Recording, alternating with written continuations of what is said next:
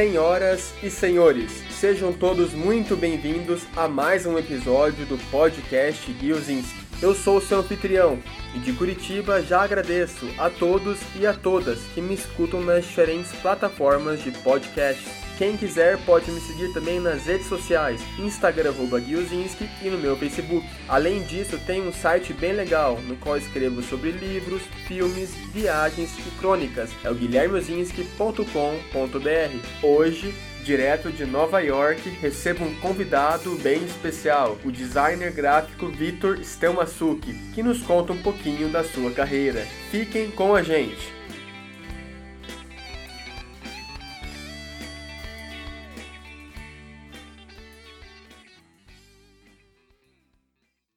Alô, alô, alô, estamos começando mais um episódio do podcast Giozinski e hoje eu tenho um convidado direto de New York City, o design internacional Vitor Stelmasuki. Vitor, tudo bem com você? Tudo bem, Gui. Obrigado pelo convite aí do teu podcast e vamos embora. Eu que, eu que agradeço a sua participação direto de Nova York, nos Estados Unidos. E hoje você vai contar um pouquinho da sua experiência na área de design, né, tanto aqui no Brasil como em vários países que você já teve também o privilégio de conhecer, de trabalhar, de estudar. E começa por por favor, Vitor, contando para o pessoal de casa, o pessoal que está escutando em casa, no carro também, como que começou o seu contato com o designer e o que, que atraiu você na profissão? Olha, na verdade eu já tinha um avô por parte de pai que era desenhista industrial e a minha mãe é artista gráfica, né? É, isso já, já foi um primeiro contato, mas eu estava procurando sempre uma coisa que misturasse engenharia e arte que fosse aplicada à indústria. E eu não sabia o que, que era, fiquei um tempão tentando achar esse negócio. Uma, eu participei de uma palestra é, sobre cursos de segundo grau técnico do Cefet é, um tempo atrás, e esse foi o meu primeiro contato quando eu cheguei e falei, achei. E depois isso foi confirmado por um teste de orientação vocacional, e aí foi quando eu entrei na, na profissão mesmo. Comecei a fazer desenho industrial aí, né? Depois eu continuei na área, eu quase saí, porque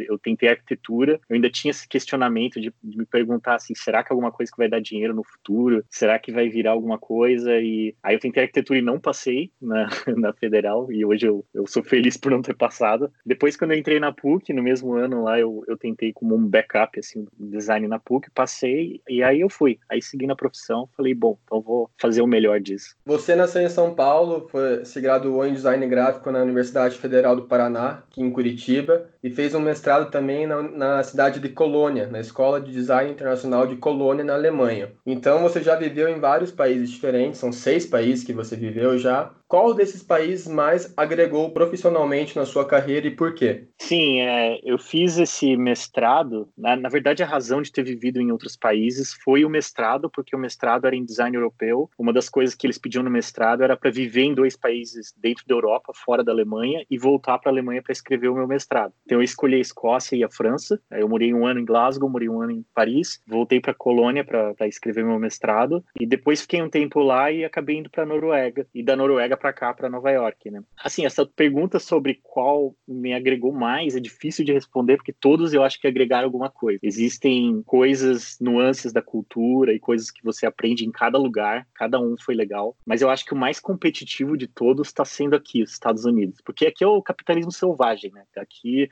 é loucurada, todo mundo quer ganhar, todo mundo quer ser bom no que faz, e isso é bom, eu vejo como um desafio, sabe? Então eu, eu recebo de braços abertos isso daí. Até falando nisso, que você hoje vive em Nova York, é muito diferente o ritmo nos Estados Unidos e também no Brasil? Como que é essa comparação? O ritmo aqui é bem, bem corrido, sabe? É, existe uma diferença dos lugares onde eu morei. Nova York, até comparado com outras cidades dos Estados Unidos, você já foi para San Antônio, né? Você já conhece lá. Todo mundo fala que Nova York é um ritmo acelerado. Então, você consegue ver isso no meio de vida das pessoas, pegando o trem, vendo, vendo a galera na rua. Eu não sei, tem gente que não gosta disso. Eu, particularmente, gosto. O jeito de escapar disso, às vezes eu vou para um parque, eu vou fazer algum esporte, mas eu gosto, sabe? É uma loucura legal, assim. Falando sobre os países que você conheceu também, além da Alemanha, o que cada país ensinou para você, tanto na questão profissional como também na questão pessoal? Porque quando a gente vai para um outro país, não é apenas o lado profissional que a gente evolui, que a gente amadurece, a gente também volta diferente como pessoa, como amigo, como, como filho. O que cada país ensinou para você? Olha, todos os países me ensinaram alguma coisa. Eu, uma das coisas que eu levo comigo é que, como mais importante quando você vai para um outro país, é aprender sobre a cultura local. É você tentar viver como a pessoa de lá vive, sabe? E saber o porquê. Isso vai te ajudar com os idiomas, isso vai te ajudar na profissão, até a ganhar amigos lá de maneira mais fácil. Então, era o que eu tentava fazer quando eu ia para algum país, eu tentava me adaptar à cultura deles, a fazer o que eles fazem, a comer o que eles comem, sabe? E isso me ajudou bastante. Então, o que eu levo comigo de cada lugar, claro, cada lugar tem a sua particularidade. Profissionalmente, eu acho que eu ganhei muito aprendendo com os profissionais do, do local ali, que me ensinavam da onde que veio o design, para onde que ele estava indo, como que ele era visto em cada país. E culturalmente é isso que eu te falei, cara. Quanto mais você tenta descobrir sobre a cultura local, quanto mais você investiga e vive como, como alguém, você vai, você vai aproveitar mais. Eu escutei alguns podcasts teu aí que você falou também sobre a dificuldade do inglês e tal. Então as línguas também foram uma dificuldade para mim, para chegar lá e conseguir falar com as pessoas sem, sem me impor, sabe? Então é um aprendizado, um aprendizado de vida. Isso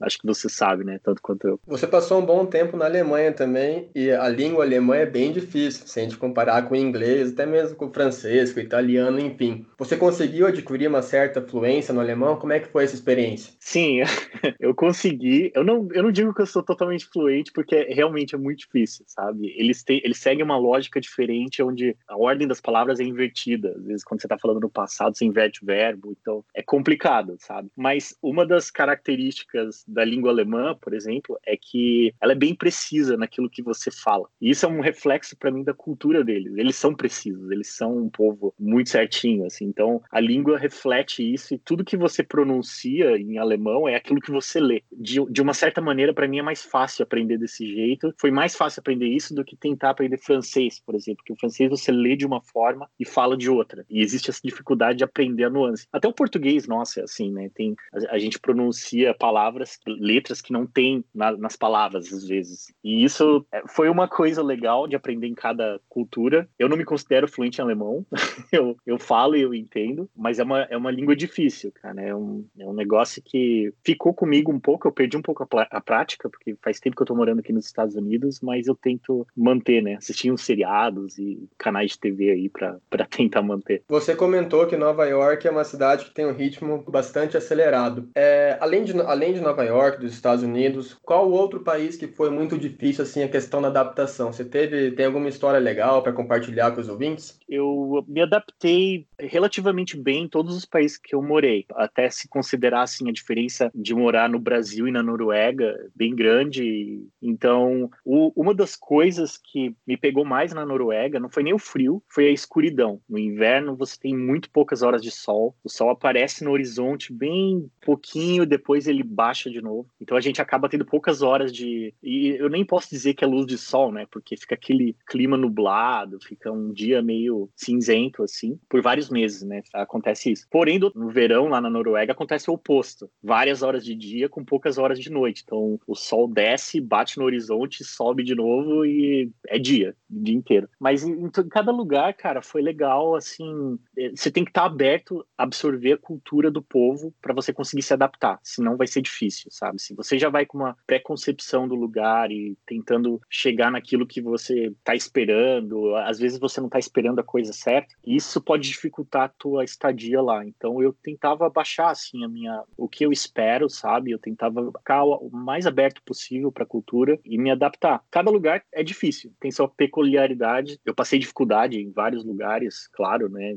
Todo mundo acho que, que passa, sempre a gente tem um problema com alguém que você mora junto ou com o transporte, sabe, morar longe, uh, com o dinheiro mesmo que você tem para se manter fora. Mas eu acho que a adaptação foi boa, assim, de, dos lugares. Eu não posso reclamar, sabe? Eu não tenho nenhuma história ruim. Uma história engraçada, cara, que eu queria te contar. Por exemplo, aqui eu, eu escutei uma da, das tuas de San Antônio, do aeroporto. Eu tive uma recentemente, cara, que a minha mãe, ela colocou na minha mala, a última vez, acho que foi a última vez que eu vim para cá em janeiro, ela colocou três pacotes de tapioca na minha mala e eu tava trazendo um pacote de, de erva mate também. E, cara, chegou aqui, a erva mate parece outra erva, né? E a tapioca é um pó branco que também é meio suspeito. E eu cheguei no aeroporto, tinham dois cachorros me esperando no aeroporto aqui. Depois eu, eu me liguei que minha mãe tinha colocado essa tapioca na minha mala. Não deu nada.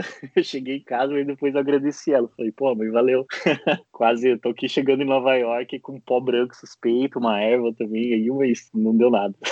Eu não sei se você viu já, mas na, na, National Geographic tem vários daqueles seriados de aeroportos, assim, onde os policiais, os oficiais de justiça, eles procuram drogas com pessoas que vêm de diferentes países. E lá, normalmente, na, o procedimento padrão nesses aeroportos, com quem tem cocaína, eles colocam uma substância e normalmente, se é cocaína, a substância vai ficar azul. Então, quando você falou dessa história sua, eu já lembrei do seriado, porque Sim. é uma piada que a gente faz quando vai viajar, ó, não leva nada, mas o lado bom, o lado positivo também, que se pegarem a gente, a gente já sabe, ó, se ficar azul é porque tá levando alguma coisa. Mas é uma história bem engraçada mesmo. E você comentou que você ficou um tempo na. conheceu a Noruega, ficou um tempo na Noruega, que é um país com certeza de outro mundo, né? Bem distante da nossa realidade aqui no Brasil. É, que dica você daria para quem vai lá com relação à língua? Eles falam bastante inglês, é mais o norueguês mesmo? Como que foi isso lá? Falam, eles falam muito inglês. Eles têm um nível de inglês que eles mesmos não consideram que é bom. Eles falam assim, ah, eu não falo bem. Mas, cara, foi o país onde eu mais encontrava gente de velhos, novos. Todo mundo falava inglês muito bem. E eles ainda tinham a coragem de falar, não, meu inglês não é bom. Cara, como assim não é bom? Vocês falam inglês, vocês falam, tipo, morei em lugares que era muito mais difícil, sabe? E, e lá foi, foi tranquilo. Até porque, assim, aprender o norueguês não, não é uma coisa fácil também. É uma língua que não se assemelha a nenhuma outra. É, ela tem uma mistura de palavras em alemão, inglês, mas ela é uma língua que só entre ela, o sueco e o dinamarquês, são, são as línguas mais parecidas, assim. Então eu até tentei aprender, eu fiz curso de norueguês básico lá. Eu pegava a essência da conversa quando tinha uns noruegueses conversando perto de mim, mas eles são tão edu educados que quando eu chegava num lugar e tinham 20 noruegueses conversando na cozinha, eles trocavam para inglês na hora. Eles sentiam que eu estava perto ali, que eu queria participar da conversa e às vezes eu nem precisava, às vezes eu queria escutar eles falando em norueguês e mas eles são super educados, são um povo muito acolhedor. Isso facilitou para mim lá na, na Noruega, sabe? Foi um povo que todo mundo que eu conheci lá era muito gente boa, foram meus amigos, é, sabiam que eu estava chegando lá como um brasileiro na Noruega, que ia ser meio difícil, então eles me convidavam para fazer coisas, para sair, sabe? E isso foi legal, assim. O povo de lá é um povo ó, muito, muito bacana mesmo. Isso que você comentou, eu acho muito legal, uma coisa muito bacana para quem vai viajar para fora, seja o país, que é muito interessante quando a pessoa tenta aprender o mínimo que seja da língua daquele país que ela está indo. Independente se ela vai conseguir falar certinho, se vai ter muito sotaque ou não, parece que quando a gente tenta falar na língua do país, parece que as pessoas elas têm um outro olhar sobre a gente. Sim. E isso é, isso é uma coisa muito legal, porque muitas, a gente escuta muitas histórias na França, né, que as pessoas são, são grossas na França, mas eu acho muito importante quando a pessoa tem, é claro, a oportunidade, a condição de ir para outro país, que ela conheça isso na pele, que ela vá sem nenhum tipo de estereótipo, nenhum tipo de preconceito e consiga é, absorver tudo que essa cultura tem para passar para gente. E sobre a língua norueguesa também, eu lembro muito bem que o meu, o meu avô, meu avô paterno, ele estava aprendendo, né, o polonês. Na verdade, ele sabia o polonês desde pequeno, mas ele tinha esquecido assim, ele não, ele apenas falava, ele não, ele não tinha muito hábito de escrever nem de ler. E o polonês é uma língua eslava, né, é muito diferente do português. E era muito engraçado ver ele falando, porque eu sei uma ou outra palavra, mas com certeza eu falo com um sotaque absurdo. E eu lembro muito quando você comentou da sua experiência tentando aprender o norueguês, eu lembrei muito dele assim, a minha tia também, irmã do meu pai, ela fala polonês, e são línguas que elas estão um pouco distantes da nossa cultura e talvez por isso seja um pouco mais difícil de aprender. Mas hoje você mora em Nova York, que é uma das cidades mais movimentadas do mundo, se não for a mais movimentada, a cidade que nunca dorme, embora hoje nesse período de pandemia talvez lá a esquina do mundo esteja um pouco adormecida, mas eu gostaria, Vitor, que você compartilhasse com os ouvintes, com o pessoal que está escutando, como que é a sua rotina em Nova York. Claro que você tem toda a liberdade para contar como era antes da pandemia, porque imagino que hoje talvez esteja um pouquinho mais monótono. sim, sim. Ah, tá, eu vou te contar a rotina pré-pandemia, porque hoje ela é um pouco, você sabe como é, né, mais ou menos. Mas antes disso começar, que a gente começou a trabalhar em casa em março, por aí, quando chegou aqui nos Estados Unidos, né, a primeira, primeira notificação que a gente teve aqui nos Estados Unidos foi lá por volta de janeiro, assim, que já estava em Seattle. Aí o pessoal estava preocupado, falando mais ou menos, mas ninguém entendia o que estava acontecendo e a gente começou a levar mais a sério lá para fevereiro e em março a gente decidiu ir para casa. Mas antes disso, minha rotina era assim, cara, era ir pro escritório, era trabalhar meu full time lá, oito horas por dia que eu trabalhava, basicamente sentado no computador, porque é uma empresa de tecnologia que eu trabalho hoje. Meu trabalho consiste em oito horas de computador com várias reuniões no meio, assim, né? Mas fora isso, era sair para happy hour ali em Manhattan. O nosso escritório fica no Sorro, então eu saía para passear ali em Manhattan, fazer um happy hour com meus amigos, às vezes almoçava fora por ali, jantava em algum restaurante ali também, ou eu voltava aqui para o Brooklyn, encontrava um pessoal que mora aqui comigo no Brooklyn para sair também. Finais de semana eu ia muito para museus e parques aqui perto, e desde que isso começou, por exemplo, cara, eu fiquei dois meses sem ir para Manhattan, né? O Brooklyn ele é separado por uma ponte lá de Manhattan e eu, eu não fui para lá, porque na verdade tudo que você tem lá, você tem aqui no Brooklyn também. Uh, Manhattan é uma cidade muito mais condensada, muito mais densa, assim, de coisas. Então, para os turistas é mais legal ir para lá, porque eles andam mais pelas ruas, tem mais coisas para ver, né? No Brooklyn é um pouco mais espalhado, mas eu, eu tenho bastantes amigos que moram aqui. Eu não tô tendo muita coragem de pegar o metrô ainda, então eu prefiro ficar por aqui. Mas Manhattan tem muita coisa, cara, tem muita coisa bacana. Eu explorei bastante quando eu vim para Nova York, áreas onde as pessoas não costumam ir, né? Mais pro sul do Brooklyn, pro norte, no Queens, uh, até no Bronx também. Coisa bacana para fazer aqui em Nova York. É uma cidade que é super intensa. Você pode morar aqui cinco anos, dez anos, você não vai saber todos os restaurantes que tem aqui, todos os bares. Tem muita coisa para descobrir o tempo todo, muito museu, muito parque. E é uma das, das razões pelas quais eu tô aqui. Eu gosto dessa variedade de coisas para você fazer. Só que agora, com essa pandemia, que travou um pouco, né? Essa, essas coisas. Mas ainda tá sendo bem legal, assim, eu tô descobrindo bastante coisa aqui. Essa talvez seja a grande vantagem, né? De passar mais tempo em Nova York, de morar realmente em Nova York, porque você consegue sair um pouco daquele clichê do turismo, né? De conhecer Manhattan, a Estátua da Liberdade, ou talvez o Madison Square Garden, que é conhecido como o ginásio de basquete mais famoso do mundo. E quando você passa um bom tempo em Nova York, é, você tem um pouco, pouquinho mais de oportunidade de explorar, de fato, a essência da cidade. E Nova York é uma cidade muito rica culturalmente, com influência de várias culturas, e isso é uma coisa muito interessante. Já que você comentou que estamos, muitas pessoas estão em período de home office, com essa toda essa pandemia que esperamos que passe logo, como foi para você essa adaptação? Quais são as grandes diferenças entre ficar no escritório e trabalhar no home office? Cara, é, essa foi uma, uma coisa que não, não foi muito fácil para gente, apesar de a gente ser uma empresa de tecnologia que tinha já bastante gente trabalhando de casa, era comum às vezes eu ficar em casa um dia na semana ou dois, mas eu não tinha uma mesa com uma tela em casa, não tinha um lugar fixo para trabalhar. Então, no começo, quando isso aconteceu, eu vim com meu laptop para casa e eu tenho uma mesa aqui na cozinha. E eu falei, bom, eu vou trabalhar aqui algumas semanas, acho que não tem problema e volto pro escritório. Deixei tudo lá. E quando passou dois meses disso daí, logo assim, nas primeiras semanas, eu já estava sentindo que eu não estava achando a postura para trabalhar certo na, na, minha casa. Era por causa da cadeira. Eu trabalho numa mesa, trabalhava numa mesa elevada da cozinha que comecei a sentir minhas costas. Eu falei, não, não vai dar. Aí eu comprei uma mesa, coloquei num canto da minha casa, comprei uma cadeira certa. Depois eu voltei pro escritório porque eu tive que pegar meu monitor, porque trabalhar no laptop não estava não tava rendendo para mim, então eu voltei pro escritório para pegar as coisas, keyboard, mouse. Daí tem sido assim. Eu vou te falar que no começo foi um pouco mais complicado de se adaptar do que agora eu acho. Porque a gente já se acostumou com esse negócio, sabe? A gente já pegou isso como uma coisa normal. Lá no escritório, a gente lutava muito por sala de reunião, sabe? A gente tinha que fazer um booking da sala de reunião antes, porque senão iam ter pessoas e se acabava nem tendo reunião. Agora não, agora eu ligo para alguém no computador e todo mundo tá disponível o tempo todo, então fica, fica mais fácil. Eu não tenho esse prazo para ir até o escritório. Mesmo assim, da minha casa até o escritório, eu levava 20 minutos, 25 minutos de porta a porta. Mas mesmo esses 20 minutos no dia, eu ganhei, porque eu acordo, tomo café e já estou trabalhando. Então, eu não preciso pegar o trem, sabe, andar até lá.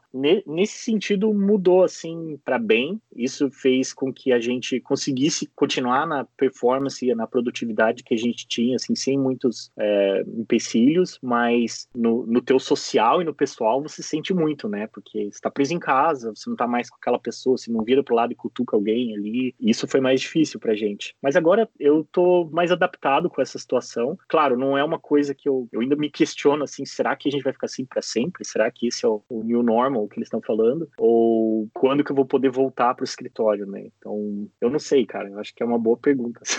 é uma pergunta que muita gente está se fazendo e a resposta que muitas pessoas têm é que a gente vai conseguir voltar mais ou menos ao que tínhamos antes quando a gente tiver a tal da vacina. Só que a gente espera que essa vacina chegue o quanto antes, porque as previsões são que ela chegue em dezembro, janeiro, mas imagina a gente ter que esperar até dezembro ainda nessa situação, nessa incerteza, essas dúvidas. E uma coisa que muita gente comenta com a questão de trabalhar em casa é a questão da concentração, que muitas vezes é difícil se concentrar quando está em casa. Você, assim como eu, também é músico, tem suas guitarras, seus violões, então às vezes a gente acaba se distraindo um pouquinho mais, tem alguns motivos para sair um pouco do foco, né? Mas voltando um pouco à questão de Nova York, um pouco antes de você se estabelecer definitivamente agora em Nova York, você estava morando aqui no Brasil, tinha voltado para o Brasil. O que te levou novamente para New York City? A razão pela qual voltei, na verdade, foi eu ajudei a, essa agência da Noruega onde eu trabalhei a estabelecer uma um branch deles ali no Brasil, sabe? Eles queriam fazer uma filial ali internacional e eu tinha alguns contatos e voltei para o Brasil para ajudar eles a fazerem essa filial. Aí passou um tempo, a gente deu azar naquela época de ter pego final da crise de 2014 ali que estava acontecendo no Brasil com desemprego, a economia indo mal e tal. E eles também, a gente tinha começado a estabelecer o escritório em Curitiba e a gente acabou vendo que a maioria dos clientes ali eram do eixo Rio-São Paulo, né? Então fazia mais sentido ter o escritório em São Paulo. Aconteceu essa mudança deles decidirem pegar o escritório para São Paulo. E aí eu achei que foi um bom tempo de voltar para cá porque eu já tinha é, estabelecido ali com eles um, um fundamento para o escritório. Eles já estavam rodando, já tinham algumas pessoas e eu não estava muito afim de ir para São Paulo naquela época. Eu falei, bom, então eu ainda tinha a porta aberta aqui para voltar para Nova York na empresa que eu tinha começado com meu amigo aqui e voltei porque eu gostava da cidade, eu gostava da chance de estar tá nessa empresa que eu vi nascer do zero e eu achava que eu tinha que continuar esse desafio. Foi, foi a razão que eu, que eu voltei foi essa, cara. Não teve muita, muita coisa. Beleza. E também uma outra coisa que você já, já conquistou na sua, na sua boa carreira, né? Você ainda é jovem, mas tem uma carreira muito boa. Você, juntamente com seus colegas de trabalho em diferentes empresas, você, você já trabalhou em empresas como Boticário, já teve clientes, né? Melhor dizendo, como o Boticário, Itaú, a Amazon, a Philips também. E você também, consequentemente, já conquistou alguns prêmios, juntamente com seus colegas. Qual talvez foi o mais especial desses prêmios e por quê? Bom, primeiro quero te falar que todos os prêmios que eu ganhei, eles foram, foram prêmios que eu ganhei com um grupo. Nunca ganhei assim algo sozinho, sozinho. Então, é difícil falar um mais significativo para mim, porque todos significaram alguma coisa naquela época que eu ganhei, mas um que foi bem interessante foi um prêmio que a gente ganhou no Salone, uma das maiores exibições do mundo na Itália, e foi um projeto que eu fiz com três amigos quando eu estava morando na França. A gente fez um, um conceito de um chuveiro, ele esquentava a água pelo próprio movimento da água, sem usar é, de energia. A gente levou esse chuveiro num carro da França para a Itália, fez a exposição e a gente ganhou o segundo lugar lá. Foi legal para mim porque assim foi pouca gente, é, foram eu e meus colegas ali. A exposição ela é gigantesca, ela é reconhecida assim mundialmente. O Salone é super reconhecido. Essa exposição específica que a gente fez foi no satélite. É uma pequena exposição dentro da exposição grande que se chama Salone e daí dentro do Salone tem essa que chama Salone Satélite. E a gente expôs ali, a gente tirou segundo lugar, os designers que participam desse satélite, eles são talentosos pra caramba e eles são de todo lugar do mundo. Então isso deixou mais representativo para mim, assim, ficou muito legal de deles terem visto isso, né? E foi uma coisa de design de produto, que eu não me considero muito, não é minha especialidade, sabe? Design de produto mesmo, físico, não é uma coisa que eu fiz, né? Eu me graduei em design gráfico, mas sempre, claro, tive interesse ali, trabalhei com outros designers que me ajudaram a, a levar isso adiante. Foi super legal, cara, ter ganho esse. Mesmo que foi o segundo lugar, mas foi super legal mesmo. É um reconhecimento e tanto. E aproveitando que você comentou esse projeto que você é, participou, que você conquistou esse reconhecimento lá no Salone, você poderia comentar com os ouvintes, com o pessoal que está estando em casa, seja no carro, onde, onde a pessoa esteja escutando, o, algum projeto ou os projetos que você está trabalhando atualmente também? Bom, atualmente eu trabalho numa empresa que é, faz logística, né? Ela é uma empresa de tecnologia no ramo da logística. O nosso trabalho é tentar deixar a logística mais eficiente. A gente está lidando basicamente com caminhões agora, né, na, na, nossa empresa, mas quando você fala de logística, você já imagina um universo de coisas, né? Você fala, ah, tem navios, trens, avião e tal, e a gente está mexendo com caminhões, só nos Estados Unidos. Mesmo assim, já é um, é um mercado gigantesco, né? Então, meu trabalho hoje, cara, ele consiste em tentar achar ferramentas que deixem a logística e toda a operação por trás da logística mais eficiente. E hoje eu trabalho com um time, né? Diferente de quando eu vim para cá com essa ideia é, com meus amigos, eu trabalho com um time. Então, meu trabalho está bem dividido entre gerenciar esse time que está ajudando a fazer essas coisas, fazer eles performarem bem, tentar tirar as barreiras que eles têm para tentar é, deixar tudo legal e contribuir com o meu design mesmo parte do tempo. Então, o meu trabalho hoje é isso, é ajudar meu time. Eu tento ser o mais invisível possível com isso, eu tento é, não atrapalhar. Eu vou lá e tento a, arrumar tudo que eles precisam para fazer as coisas deles, tento manter a performance alta, tento manter o nível de design alto, mas eu também tenho minha, minha faixa de trabalho. Então, eu bloqueio algumas horas do meu dia para sentar no computador, desligar de reuniões, essas coisas e, e fazer trabalho. E tá sendo legal, cara, tá sendo um aprendizado junto com os outros aí. Eu achei muito interessante, você comentou agora que você tem, dá para ver que você tem um senso de companheirismo, né, bem forte. Isso eu acho que é algo muito importante, seja a carreira que a pessoa esteja atuando, quando a gente se coloca, quando a gente não se coloca, melhor dizendo, acima do grupo. Quando a gente não quer pegar todas as honras e trabalhar como equipe, acho que as coisas acabam acontecendo melhor. Vitor, nós estamos infelizmente chegando ao final desse episódio aqui no podcast Diozinski, mas antes eu gostaria que você desse uma dica ou seus conselhos para aquela pessoa que está começando a sua carreira como designer. Quais conselhos você daria? Bom, eu diria para pessoa se manter aberta a aprender várias coisas, se manter interessada, tipo a gente diz aqui nos Estados Unidos, né? Esteja up to date, sempre alinhado com o que tem no mercado, com o que tem de tecnologia e questionar bastante as coisas. Assim, eu acho que é, muita gente me pergunta como que eu fiz para sair, como que consegui as coisas. Foi muitas coisas foram com contato com pessoas que eu conhecia aleatoriamente, porque eu fui atrás, comecei a conversar, comecei a me interessar por coisas e, e isso foi levando uma coisa leva a outra, né? E daí você acaba uma coisa inesperada acaba virando aquilo que vai vai mudar a tua vida. Então assim, se manter curioso, se manter interessado, estudar e se dedicar bastante, né? Eu, eu acho que é isso. Eu sigo isso como minha filosofia de,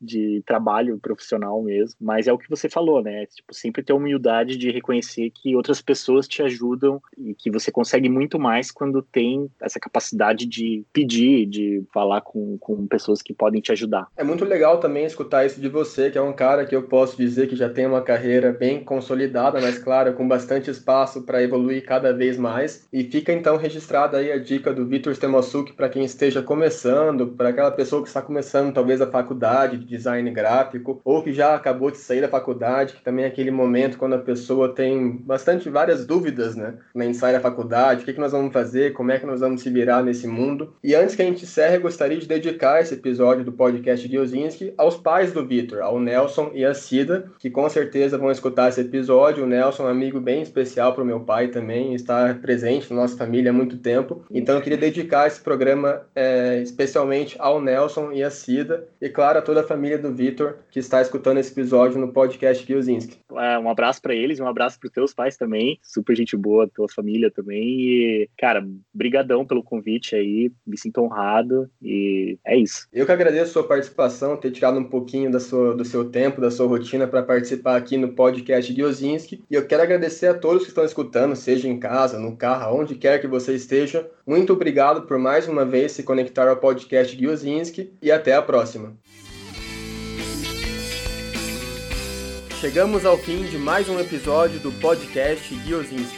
Muito obrigado, de coração, a todos e a todas que tiveram boa vontade e paciência para chegar até aqui. Como diria meu querido avô, Luciano Zinski, junte-se aos bons e será um deles. Mas se não quiser, pode vir com a gente mesmo. Não se esqueçam, sigam meus trabalhos no Instagram Guilzinski, no Facebook e em meu site pessoal guilhermezinski.com.br. Tchau e nos vemos em breve.